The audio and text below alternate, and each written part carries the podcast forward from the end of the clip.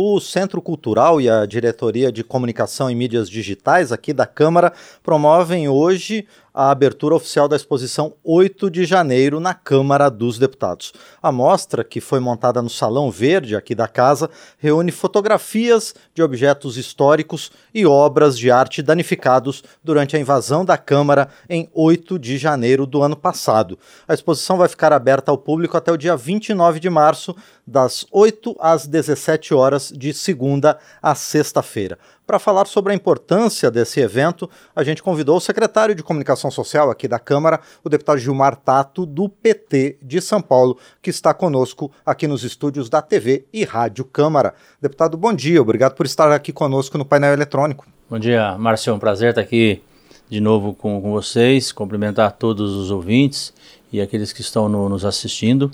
Essa, essa amostra, é, na verdade, era para relembrar é, de forma permanente o que aconteceu dia 8 de janeiro de, de 1923, aquele ato de vandalismo é, que depois conta a democracia, naquela aquela invasão que houve, é, além do, do, daquilo que foi a, o simbólico, a expressão de contra a democracia, né, daqueles vândalos, criminosos, bandidos que fizeram aquilo, é, você teve vários objetos de valor, valor histórico, valor sentimental, é, presentes é, de protocolares de, de países é, irmãos que visitam aqui a casa, delegações estrangeiras que visitam a casa e que foram danificados. Alguns, é, toda, todo o trabalho de recuperação acabou é, sendo recuperado, mas outros não pôde ser recuperado. Então essa exposição, Márcio, ela serve para que o público, e nós temos aqui na, na Câmara é, assim milhares de pessoas que vêm todos os meses visitar, né, faz visita tanto na Câmara como no Senado, tem, tem toda uma, uma organização, tem guias que, que acompanham esses, esses visitantes, então eles vão ter oportunidade de verificar uma parte da, de objetos, de presentes protocolares que, que a Câmara a recebe, é, que estão expostos já permanentemente, e agora também essa parte de que foi danificada. Algumas não deu assim para recuperar, então são estão lá quebrados, danificados. Então essa exposição é isso, é um trabalho da, da Secretaria de Comunicação, junto com a Secretaria de Participação em Interação em Mídia Digitais, que é o deputado Luciano Dutti, é, o Departamento de Cultura aqui da, da, da, da Casa. Então, e nós estamos discutindo, e, e eu quero verificar se a gente consegue ficar permanente essa exposição porque isso é um marco. O 8 de janeiro de 2023 não é um fato isolado, não é algum evento é, que aconteceu e, e, fica por isso mesmo. Não. É, na verdade, todas as pessoas que, que, que visitam aqui a, a, Câmara Federal, elas precisam saber que teve em algum momento é, pessoas que não acreditavam e não acreditam na democracia, não acreditam no debate de ideias, por isso que que a gente é, de pronto organizou essa exposição. Fizemos é, uma espécie de um, de um catálogo, que é um, que é um livro, que tem aqui várias fotos, o antes e o depois, sabe? Esse livro aqui, ó, livrinho, não tem, não tem assim grande, como é que fala, grande, muitas impressões, mas que nós vamos distribuir para a imprensa. É, evidentemente vai ficar aqui no acervo da, da Câmara Federal, até para fazer pesquisas e de que vários, vários objetos, esculturas, tapetes é, foram, foram danificados e que nós vamos é, apresentar no, no dia de hoje. Então é um dia, um marco também para a Câmara Federal, que nós voltamos os trabalhos ontem, né? E, e, tem muitos que produzir esse ano, mas não podemos esquecer do passado, porque o país que esquece o passado não sabe para onde quer ir. E o Brasil sabe para onde quer ir, e o caminho nosso é o caminho da democracia, da participação, da defesa de ideias, e isso nós não podemos abrir mão. Pois é, deputado Gilmar Tato, o senhor citou a abertura dos trabalhos, né, o ano legislativo que foi iniciado ontem.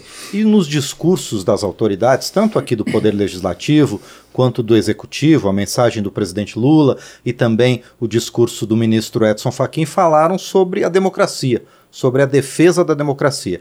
E essa também é a tônica dessa exposição. É, de que forma a gente pode reforçar a defesa da democracia, sendo que, como o senhor falou, existem ainda no Brasil muitas pessoas que não acreditam no debate democrático de ideias? Você sabe, Márcio, eu, eu sou. Eu, eu nasci em 65, no, no, na, na plena ditadura militar.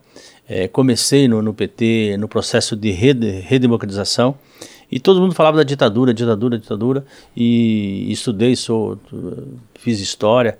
Então a gente achava, eu achava pelo menos, que isso fazia parte do passado que nunca, jamais ia ter de novo no Brasil um processo ditatorial, o Brasil ia passar por processos de, de, de alternância de poder, como está acontecendo, é, as pessoas votarem com liberdade, com segurança, e, e o mundo está mudando. O que aconteceu nos Estados Unidos com Trump, é, mesmo em outros países, na Hungria, na Itália, é, e, e, aqui no Brasil. Então você tem uma parcela hoje, que, não, que é bastante expressiva, que não defende a liberdade, não defende a democracia, não defende os direitos, não defende a, a, o livre pensamento. Isso, de, uma parte, é triste, mas, por outro lado, nós somos agentes políticos, nós temos que agir politicamente.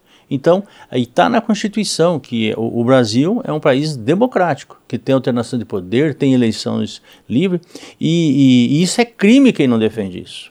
Entendeu? Então, quando você tem aqui é, os representantes dos poderes, do legislativo, do judiciário, do executivo, que realmente os três poderes é, enaltece ou reforça ou reafirma que o caminho do Brasil para resolver os problemas sociais, problemas econômicos, é a democracia, é com debate de ideias, o livre pensamento, isso é muito importante. Isso não é pouca coisa.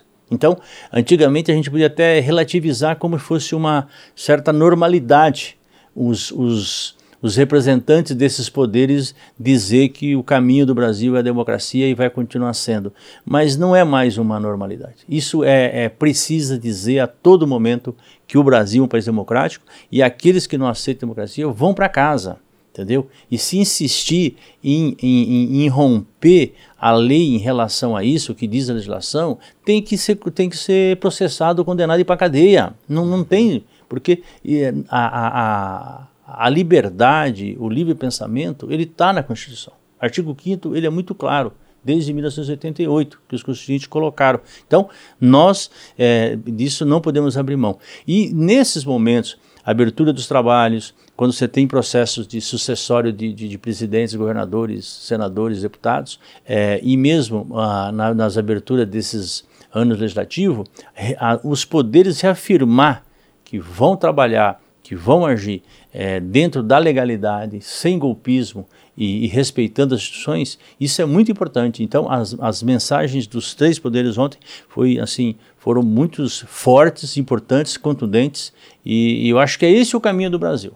Entendeu? E deixa que o povo decida quem quer que eles que, que governe. Eu acho que é assim que nós vamos construir uma, uma nação decente, é, liberta e com justiça social. E, deputado Gilmar Tato, isso passa também pela responsabilização de quem praticou esses atos, como a gente viu aqui na Câmara no dia 8 de janeiro, com essa danificação de toda é, esse, esse patrimônio nacional, desse acervo que a Câmara guarda?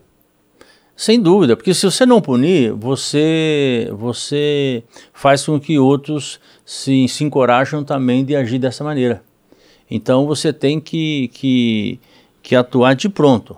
Qualquer ato de ilegalidade, qualquer vandalismo, qualquer comportamento antidemocrático, autoritário, é... porque quando você fala auto-autoritário, antidemocrático, é simplesmente a pessoa não aceitar o que você pensa e tentar destruir, não do ponto de vista das ideias, se destruir, às vezes até fisicamente. Isso nós não podemos aceitar, como aconteceu no passado. Então, nós, é, é, é essa, essa reafirmação da democracia, e, e, e, da, e de fazer com que as instituições funcionem é, de maneira adequada, ela, ela é fundamental. E para garantir que isso aconteça, quem comete esses atos tem que ser punidos. Sim. Que é o que está acontecendo.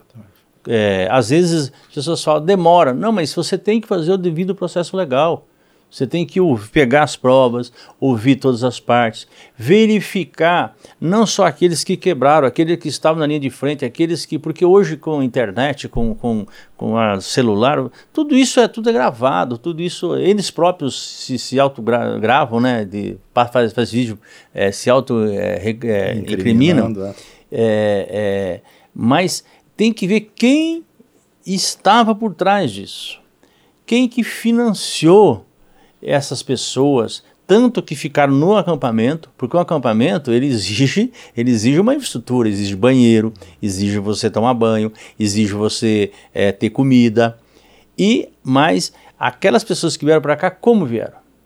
Quem que financiou esses ônibus? Quem que financiou as passagens de avião que vieram para cá? Entendeu? Então, é, isso está sendo apurado e está sendo punido. Vários já foram é, condenados e, e, tem outros que vão ser condenados. E eu acho que isso é para a gente dar uma limpada e para não encorajar aqueles que queiram e pensam que, que, que podem fazer é, do Brasil o que querem. Não. Se quiser disputar, quiser, participe da eleição. Entendeu? Quer, quer defender as suas ideias? Participe da eleição. Agora, não pode ser ideias antidemocráticas, ideias discriminatórias. Isso está na Constituição. Não pode ser ideia racista. Porque se você tem uma ideia que você quer eliminar o outro por, por causa da cor dele, isso não pode Constituição. Então, se ele defende que ele quer eliminar, é, é, como, como o fascismo fez no passado e o nazismo fez, isso não pode. Ele não pode ser candidato. Entendeu? Porque o, o, o, o, o princípio da democracia é a primeira defesa da vida e o respeito entre as ideias das pessoas. Se a pessoa não respeita, como ela vai participar de uma eleição? Então, é, mas nem isso é, é, aconteceu. Por isso que estão sendo punidos, estão sendo condenados, é, presos, e para que não encorajem outros a fazer isso, isso é muito importante para garantir a nossa democracia Sim. e a nossa liberdade. Sim.